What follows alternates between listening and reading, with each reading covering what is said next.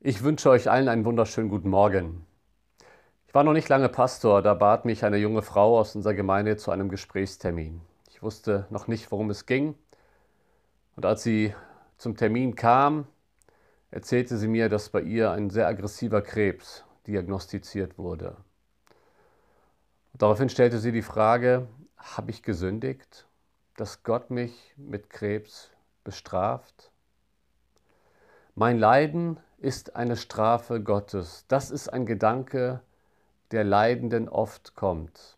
Wir sehen es auch bei Hiob. Wir befinden uns mitten in der Andachtsreihe Gedanken eines Leidenden. Und Hiob äußert in Kapitel 7 einen sehr ähnlichen Gedanken. Er sagt ab Vers 20, Habe ich gesündigt?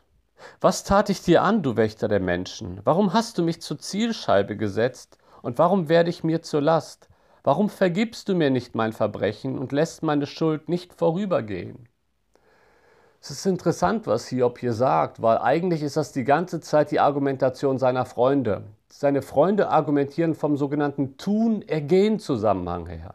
Hiob, du leidest, also gibt es Sünde in deinem Leben. So als Automatismus. Leiden hat immer mit Sünde zu tun. Das werfen die Freunde vor. Das ist ihr Denken. deswegen werfen sie Hiob vor, du hast gesündigt.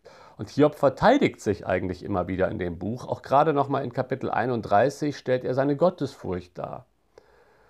Aber hier zwischenzeitlich sieht es so aus, als wenn Hiob diesen Gedanken auch zulässt, dass sein aktuelles Leid vielleicht doch mit Sünde zu tun haben könnte. Und er versteht Gott nicht. Er sagt, warum vergibst du mir nicht? Warum, warum muss ich immer noch abbüßen für das, was ich früher vielleicht mal getan habe? Das sind Gedanken, die können kommen, wenn man mitten im Leid ist.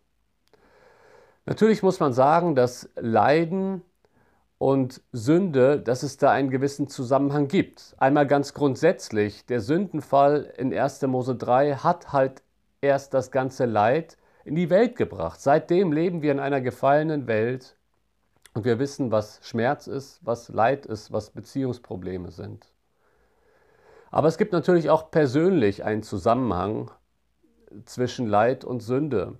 Beispielsweise die natürlichen Konsequenzen der Sünde. Ein Mann, der eine Straftat begangen hat, er kann danach um Vergebung bitten und Gott vergibt. Aber es kann sein, dass er trotzdem ins Gefängnis muss als natürliche Konsequenz. Oder wenn man sich geprügelt hat, vergibt, vergibt Gott, wenn man diese Sünde bekennt. Aber dennoch hat man vielleicht einen gebrochenen Arm oder einige Schrammen im Gesicht. Das sind natürliche Konsequenzen.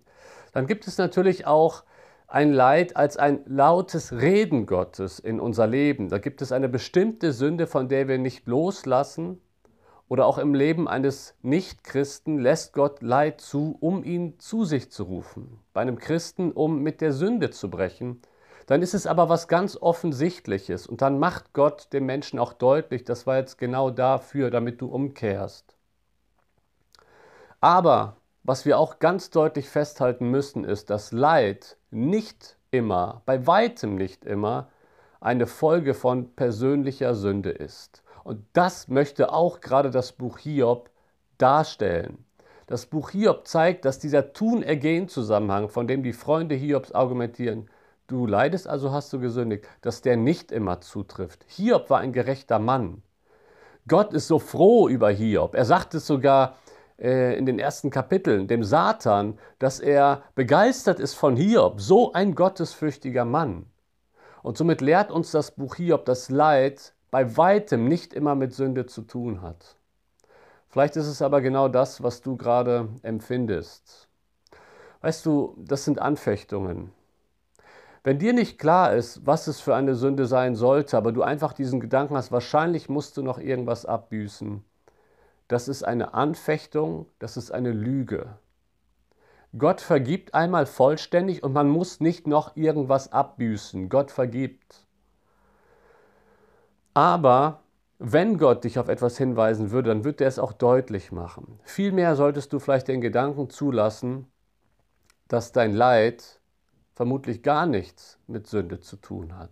Das ist jetzt natürlich eine individuelle Situation, ja, die ich jetzt so äh, aus der Entfernung nicht genau einschätzen kann. Aber ich will einfach sagen, dass Hiob hier mit seinen Überlegungen, seine Gedanken, dass sie nicht der Realität entsprechen. Er empfindet es so. Er, er stellt sich die Frage, habe ich gesündigt? Aber wir wissen aus dem ganzen Buch Hiob, er hat nicht gesündigt. Er erfährt das Leid als eine Art Prüfung. Das zeigt uns aber auch, wie brutal Satan ist, dass er mitten im Leid Menschen noch weiter kaputt machen will. Satan kennt keine Barmherzigkeit. Wenn du gerade durch Leid gehst, er gibt dir gerne auch noch den Gedanken, dass Gott sich von dir abgewendet hat. Er, er spricht ihn gerne in dein Ohr, damit du völlig verzweifelst. Und das solltest du nicht zulassen. Das ist wichtig, dass du diese Gedanken dann als Anfechtung Satans, als Lüge identifizierst. Denn dein Leiden muss nichts mit Sünde zu tun haben. Im Leben von Hiob war es eine Prüfung. Und zwar ging es letztendlich um die Prüfung, wird Hiob mich auch noch im Leid anbeten? Wird er die Beziehung zu mir aufrechthalten, wenn es ihm nicht mehr gut geht? Und genau das hat Hiob getan. Er ist an Gott dran geblieben. Natürlich musste Gott auch im Buch Hiob die ein oder andere Sichtweise korrigieren. Aber grundsätzlich werden am Ende des Buches nur die Freunde Hiobs zur Buße aufgefordert, nicht Hiob selbst. Hiobs Herz war auf Gott ausgerichtet und er ist im Leiden an Gott drangeblieben. Deswegen möchte ich dich ermutigen, wenn du Gott schon gebeten hast, Gott zeig du mir, ob es irgendeine Sünde gibt, die mit dem Leid zu tun hat, und Gott es dir nicht zeigt und dir auch keine konkrete Sünde bewusst ist, dann lass den Gedanken zu und, äh, und nimm ihn auch als Wahrheit an, dass dein Leid nichts mit Sünde zu tun hat, mit einer konkreten Sünde in deinem Leben, sondern dass Gott dich hier vielleicht auch durch eine Prüfung schickt. Und in dieser Prüfung hast du die Möglichkeit, mit Gottes Hilfe, ihm zu zeigen, dass du auch in schweren Zeiten an ihm festhalten willst. Und genau dazu möchte ich dich ermutigen, auch für diese Woche. Gott kennt dein Leiden.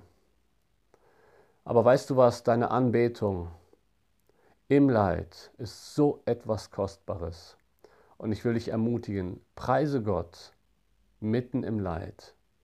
Halt an ihm fest, bete ihn an und verwirf den Gedanken, dass es um Sünde in deinem Leben gehen muss.